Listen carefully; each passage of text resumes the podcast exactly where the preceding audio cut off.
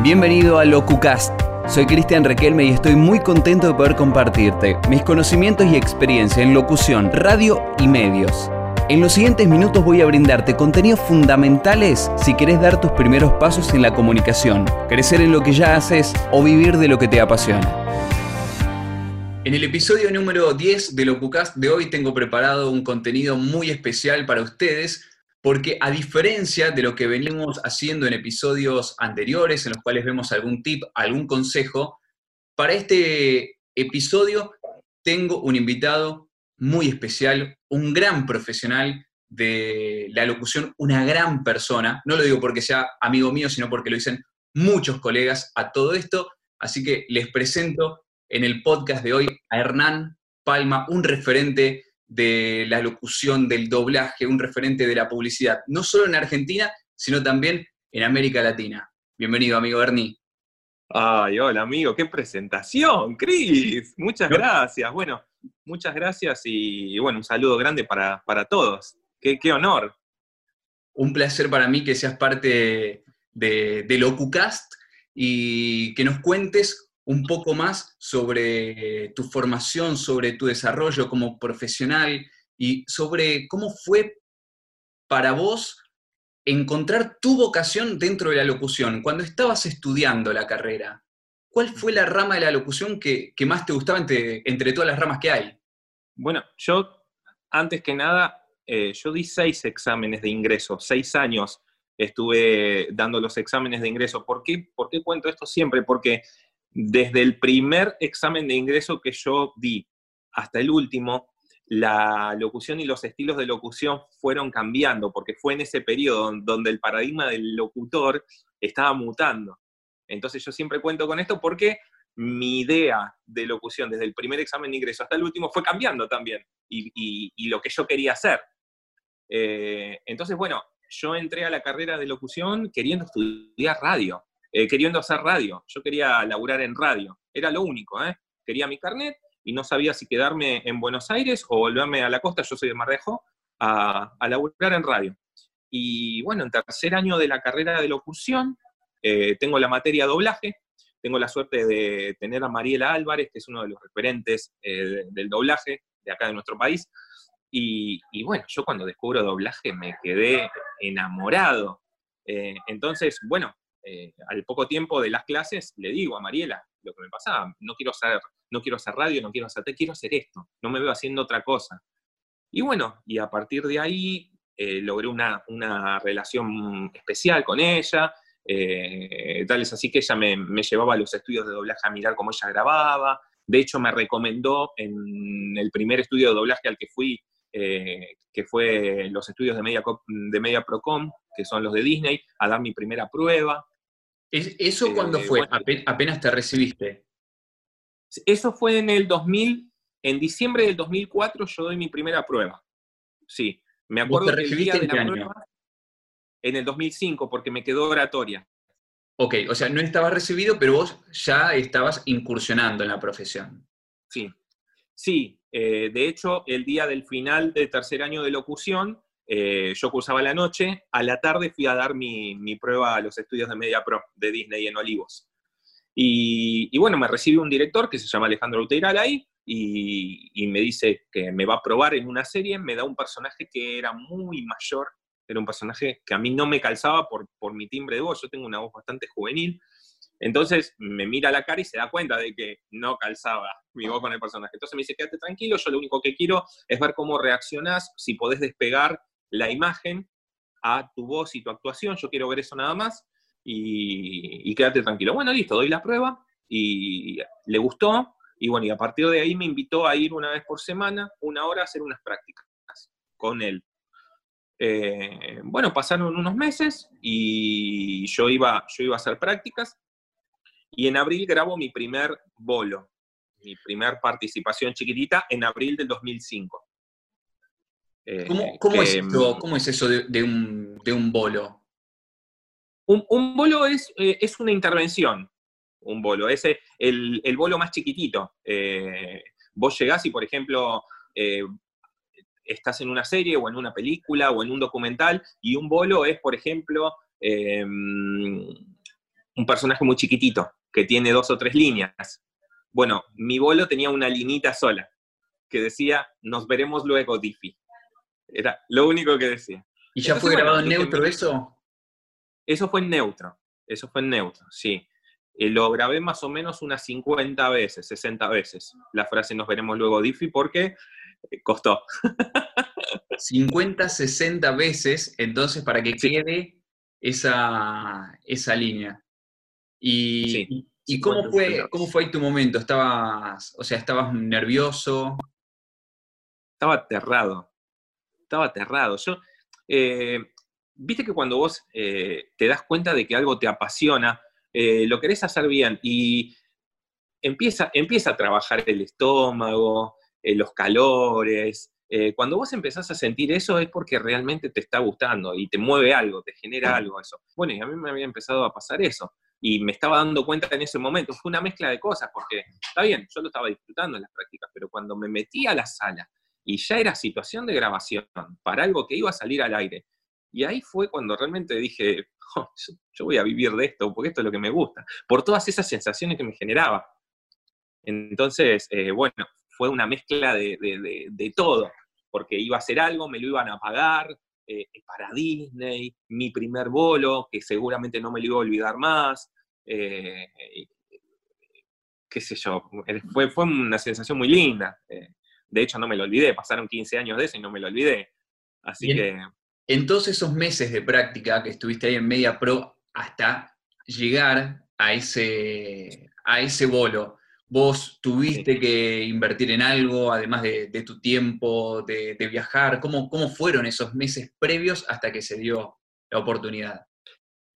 Mira, yo trabajaba en La Serenísima, yo levantaba pedidos. Eh, entonces yo trabajaba de lunes a sábados en La Serenísima. Eh, los lunes a la tarde yo pedía permiso en La Serenísima para ir a hacer mi práctica con algún director de Media Procom. Eh, eran gratis, en esa época las prácticas con los directores, así que no, no, no pagaba en nada. Yo estaba estudiando teatro también, yo estudié teatro con, con, Lizardo, que es el, el, que estaba en ese momento con Agustín Aleso. Y bueno, eso me ayudó mucho también a la hora de, desinhibirme, pero, pero no, no, lo único que me llevaba era mucha ansiedad y muchos nervios y, y mucha ilusión porque realmente quería hacer eso y, estaba todo el día con eso en la cabeza. Entonces, eh, practicaba todo el tiempo, veía mucho dibujito, iba de un supermercado al otro supermercado por la calle mirando carteles y haciendo vocecitas. Entonces, después de tus tres años de formación como locutor, de esos meses de práctica, para grabar ese primer bolo, esa primera línea, primera frase, tuviste que hacer 50, 60 intentos para que quede como ellos te lo pedían. Sí, vos, vos pensás que hoy, hoy por hoy cuando vas, llegás al estudio, saludas al director, entras a la sala y tirás, nos veremos luego, y te vas. Y ahí me llevó más de una hora meter, meter esa, esa frase. Eh, el director me tuvo mucha paciencia y, se lo voy a agradecer siempre, porque también eso, eso es muy importante, ¿no? Eh, tener la suerte de tener un director que te, que te ayude y que te tenga paciencia, porque por ahí si yo no tenía esa suerte, eh, por ahí hasta hoy no estaba haciendo doblaje, viste que muchas, muchas veces eh, los profesores o los maestros o los directores te marcan mucho. Entonces, qué sé yo, yo tuve la suerte de que me, aguantó, me ayudó, me explicó. Por ahí si me decías una mierda lo que haces, ¿y quién te dice que por ahí yo salía de ahí y no quería volver más a un estudio? Entonces, eso es algo que yo voy a agradecer siempre, que me haya tenido esa paciencia. Y también hubo algo en vos que después de, ese trabajo, porque en definitiva, más allá de esos 50, 60 intentos, es un montón de trabajo que le pusiste vos para que esa línea quede, que vos no renunciaste tampoco a eso. Dijiste, voy a seguir trabajando para que la próxima, en lugar de 50, me quede en, 10 tomas. Y lo que pasa es que yo ya también venía bastante curtido porque eh, di seis años el ingreso. Entonces, si eso no me frenó, eh, no, ya, ya estaba recibido. Eh, yo ya, ya sentía que, bueno, soy locutor después de seis años y, por ahí calculé un año más que estuve mentalizado en que quería anotarme, así que ponerle siete años eh, de, ganas y de intentos y de esfuerzo. Así que listo, no me va a frenar esto, no me va a frenar una escena, o, y más cuando estoy recién empezando. Así que yo a partir de ahí mi cabeza, cada, cada examen que yo daba mal, mi cabeza se ponía más dura todavía. Entonces, eh, eso me daba, me daba más fuerza de, querer seguir y me convencía más de que realmente era lo que yo quería hacer. Así que no me importaba eh, una hora, dos horas, no me importa, lo voy a hacer y voy a seguir haciéndolo. Eh, eso es lo que estaba en mi cabeza en ese momento. La pasión moviendo, moviendo todo, ¿no? Moviendo las fibras. Sí, siempre. es que todo, yo siempre digo que todo, y no necesariamente tenemos que hablar de locución o de doblaje, eh, cualquier profesión que uno ejerza, si no la hace con pasión, eh, hay, algo que, hay algo que no lo vas a estar haciendo igual, mejor o mejor que alguien que lo está haciendo con pasión. Eh, yo creo que esa es la diferencia entre los, entre los colegas en cualquier rubro, la pasión, porque se nota. Ahora, vos tuviste doblaje en tu formación como locutor? Los meses que nos decías hace un rato en Media Pro. Eh, dijiste por ahí que hiciste algo también de teatro. ¿Cómo te formaste en sí para armar toda tu personalidad de doblaje que tenés hoy? Bueno, yo estudié teatro de arte dramático, ¿sí? En, la escuela de, de Aleso. Eso me ayudó mucho porque yo soy una persona muy vergonzosa, aunque no parezca, soy muy tímido. Y romper esa barrera de la timidez me costó mucho. De hecho, es el día de hoy que, me cuesta a veces. Eh, así que yo estudié teatro y tuve la suerte también, a los pocos meses de haber grabado mis primeros bolos, de que de México, mm, los estudios de Media Pro, los estudios de Disney, hayan traído a un director argentino, pero estaba radicado allá, que se hizo cargo de toda el área de doblaje de Latinoamérica. ¿Qué pasó? Ese director nos agarró a cinco o seis actores de doblaje que recién empezábamos y él nos formó en actuación para doblaje. Entonces yo tuve esa formación, eran tres veces por semana, cuatro horas por día de entrenamiento, de doblaje, de actuación en doblaje, en un estudio de doblaje con él. Entonces, esa formación no, no la había tenido nadie, no la tuvo mucha gente. Entonces, eh, a, a, raíz de eso y a partir de ahí, los cinco o seis actores estos no paramos de trabajar, por suerte, y cada vez nos llamaban de más lugares y más lugares y más lugares. Llegó un momento que trabajábamos desde la mañana hasta la noche. El director se llama Nicolás Frías, ahora se volvió a México, está dirigiendo, entre otras cosas, Los Simpsons, eh, Rápido y Furioso, eh, eh, Los 100 está dirigiendo ahora, es, como está en otro nivel. ¿Y te dijeron que no en algún casting? En miles, en miles. En nuestra profesión, tanto de la publicidad, de la, tanto de la locución como del doblaje, es una profesión que recibís más no que sí. Yo siempre lo digo y, estoy, estoy como convencido de eso. Eh, así que sí, no todos los días recibo, recibo y recibimos. Lo que pasa que cuando recibís un sí, tapa todos esos no. Pero es, es entender eso, es es em, para no frustrarse, ¿no? Eh, y más que nada para los chicos por ahí que recién empiezan. Es una carrera que el no va a estar todo el tiempo. Y eso no quiere decir de que vos seas malo, porque es una carrera muy subjetiva. Y estoy hablando de las dos, ¿eh? Es una carrera muy subjetiva. No quiere decir que no gustes o que esté o que sea choto lo que estás haciendo porque no quedes en un casting o no te elijan para un comercial o para un puesto en la tele o en la radio. Es porque por ahí en ese momento no estaban buscando eso. ¿Cómo es una jornada de, trabajo del doblajista? Eh, te levantas, calentas las cuerdas. Eh, mi, laburo como actor de doblaje o como doblajista es por ahí un poco especial. ¿Por qué? Porque generalmente a mí me llaman para grabar personajes que son muy, muy histriónicos y tienen por ahí eh, una carga un poco más intensa en cuanto a lo vocal.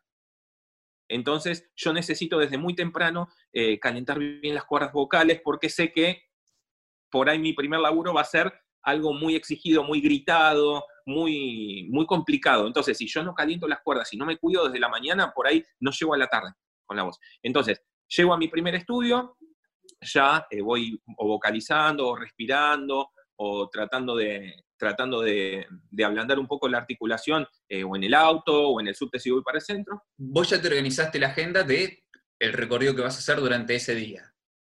Sí. Muy bien. Y empezás entonces, a la mañana sabiendo al estudio que tenés que ir, ya arrancás calentando cuerdas vocales y después seguís haciendo ejercicios de foniatría en el auto. Sí, sí, sí porque, sí porque necesito llegar y, ya eh, estar funcionando en el primer estudio.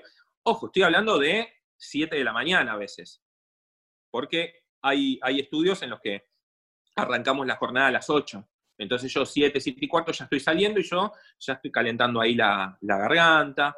Eh, bueno, llego al estudio, me encuentro con el personaje, eh, grabo y por ahí o sigo en otra sala dentro de la misma productora o por ahí me tengo que ir a grabar a otro lado. Llegás al estudio y ¿quién te recibe?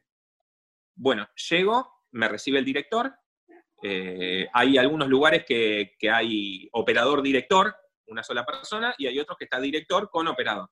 Entonces me reciben, me cuentan más o menos eh, el proyecto que voy a hacer, el personaje que voy a hacer, eh, si es un personaje que yo ya no había hecho antes, porque muchas veces vos llegás y ya conoces al personaje porque es una serie o es algún, o es algún programa. me cuentan de qué trata el personaje, de qué trata la, la película, ponele, y bueno, entro a la sala me encuentro con el texto, por primera me encuentro con la imagen. ¿Cómo, Cris? Por primera vez con el texto, te encontrás Por primera vez.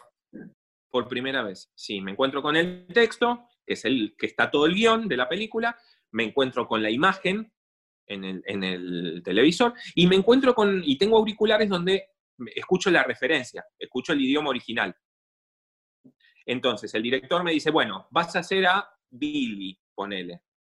Eh, Billy, la primera escena de Billy está en el, y ahí me tira el timecode de la película, en el 2.25, en el minuto 2, segundo 25. Bueno, listo. Entonces ahí, ¿qué pasa? Ahí el operador me pasa la escena para yo ver de qué trata la escena que está haciendo Billy. La segunda vez que me la pasa, ensayo, mientras me voy marcando las pausas de Billy. Y la tercera grabo. Si por ahí eh, los tiempos, los tiempos no son muy copados, necesitan sacarlo urgente, es la miro, mientras la miro, la voy ensayando, voy marcando, la segunda grabo. Perfecto. Y, es así. Y vos te marcás el texto libremente con cosas que a vos te sirven. Yo generalmente el texto, eh, lamentablemente también lo que pasa en la industria del doblaje argentino es que no muchas veces hay buenas traducciones y buenas adaptaciones de los guiones. Si el guion está muy bien adaptado, eh, tiene hasta las pausas marcadas. Entonces yo solamente me tengo que dedicar a mirar la escena y ensayarla y grabar. Ahora, si el guion no está bueno, vamos corrigiendo letra con el director y vamos marcando las pausas con el director. Que ahí se hace un poco más larga la jornada. Es decir, que vos podés proponer que se modifique algo de la letra. Sí, sí, a veces sí. Hay veces que el director te dice no se cambia nada porque el cliente la aprobó así y no se puede cambiar nada de letra. Pero generalmente se puede eh, charlar eso y se puede ir cambiando con el director. Por ejemplo, si te toca grabar un capítulo de una serie en el cual tenés un personaje importante, eh, ¿eso lo grabás en el mismo día o es durante varios días? No, no, no, es en el mismo día. Generalmente una serie, una serie de 40, 42 minutos, que, es, lo que, es lo que se está, se está acostumbrando a hacer, que son poner un capítulo de una serie de Netflix eh, y yo un personaje importante, me puede llevar una hora y media, como mucho, dos horas, a veces menos. Entonces no, no haces 50 o 60 tomas por cada línea, ya. Y después de 15 años, no. Por suerte, ¿no? Porque si no, no estaría grabando más. No llego al segundo año.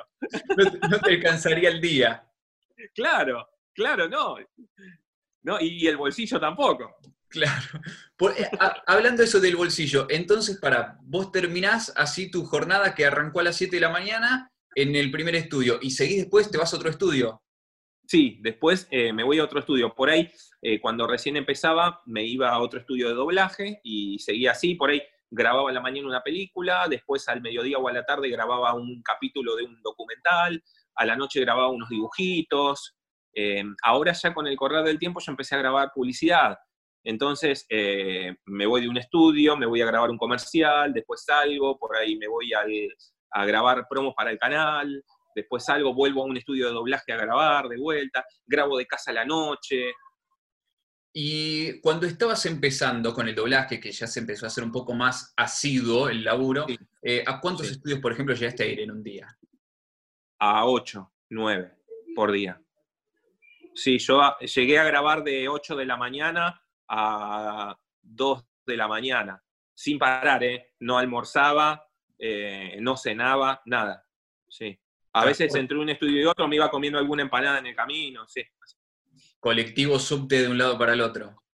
Sí, colectivo subte, cruzar. Eh, imagínate que yo te voy a hacer más o menos un mapa rápido de cómo estaban distribuidos los estudios. Había estudios en Olivos, en Olivos, en Palermo, en Colegiales, en Vicente, en Vicente López, en el centro, en el microcentro, eh, en, el, en Flores, en Mataderos. De una punta a otra. Sí. Y ahí, en, un principio, cuando se te iban abriendo puertas, ¿aceptabas todos los trabajos de doblaje? Sí, todos. De hecho, yo trabajaba en La Serenísima a la mañana, espero que no esté escuchando nadie de La Serenísima, pero me tenía que escapar a veces porque yo no, quería decir que no cuando me citaban en el horario en el que yo estaba trabajando en La Serenísima. Yo tenía la suerte de que trabajaba en la calle, entonces por ahí tenía un poco más de facilidad para escaparme. Me decían, Nani, ¿puedes grabar a las 9? Sí, eh, no importaba si tenía que levantar pedido, sí. ¿Y podés grabar a las 11? Sí. Y, bueno, eh, así fue también, ¿no? Eh, yo siempre predispuesto, siempre, lo más importante es la predisposición también, porque si vos te cerrás una puerta, te dicen, che, ¿podés venir a las 11? No, yo a la mañana no grabo, y va a ser difícil que te, que te den oportunidades cuando vos tenés un horario limitado. Entonces yo traté siempre de decir que sí. De esto que cuenta Hernán puedo dar fe porque tuvimos compartimos una reunión de laburo a eso de las 10 de la mañana y recuerdo de, era en una estación de servicio la reunión de laburo y recuerdo de verte bajar del camión con la ropa de la Serenísima, viniste a la reunión y después seguiste tomando pedidos. Sí, sí, sí, con el uniforme. No sé si estaba con el uniforme de esa época, pero. Sí, sí, sí con el uniforme, sí, sí. sí, sí, es así. De hecho, creo que la reunión esa la hicieron dentro de la zona en la que yo laburaba para que ellos no me tengan que escapar muy lejos.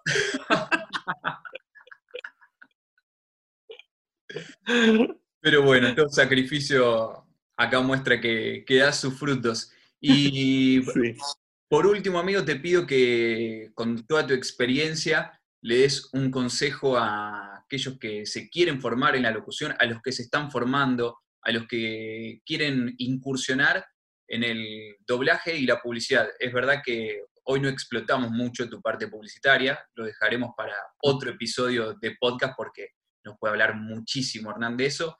Este capítulo lo destinamos específicamente al doblaje, así que queda ya la invitación para, para otro episodio de Locucast. Obvio. Así que antes de despedirnos, quería que le brindes este consejo a, aquellos amantes de la locución y el doblaje? Bueno, antes que nada, eh, que se formen, que, hagan cursos, que estudien, que lo tomen con mucha responsabilidad. No es fácil entrar y más cuando uno tiene pocas herramientas. Eh, lo importante es a la hora que llegue la oportunidad, porque la oportunidad tarde o temprano siempre va a llegar, siempre. Y por ahí por el lugar que uno menos lo imagina. Eh, por ahí vos estudiaste canto, o estudiaste idioma, o, bueno, la actuación. Eh, yo, por ejemplo, entré en, un estudio porque sabía portugués, qué sé yo, y después uno va haciendo su camino. Entonces yo lo que siempre digo es que no se queden con lo, con lo que sacan de la carrera de locución, eh, no se queden eh, con un cursito nada más que hayan hecho, sigan formándose, traten de explorar la voz, su voz, eh, su voz puede hacer cosas eh, que por ahí ni imaginan. Lo que pasa que para hacer las cosas que uno no imagina necesita explorar y conocer el registro que uno maneja y que uno tiene. Y a la hora de conocer, tiene que tener uno la, humildad de entender y reconocer las limitaciones. ¿Por qué? Porque es de la única manera en la que uno, en las que uno la puede superar y las puede corregir. Entonces, eh, formarse, conocerse, entender su registro, tratar de ampliar el abanico de, cosas para ofrecer a la hora que llegan las oportunidades, eh, que sean apasionados de lo que hacen, que lo hagan con amor, que sean respetuosos, eh, que sean agradecidos también. Y algo que es muy importante es, por ahí, no ser muy intensos, entre comillas, a la hora de pedir o buscar la oportunidad, porque hay una línea muy delgada entre el ser respetuoso, el tener ganas y el quedar como intenso. Y es algo muy importante porque es artístico en lo que hacemos. Y dentro de lo que hacemos artístico, las personas son muy sensibles y susceptibles. Entonces, por ahí alguno que otro puede llegar a, a tomar esa insistencia como, che, para es chao.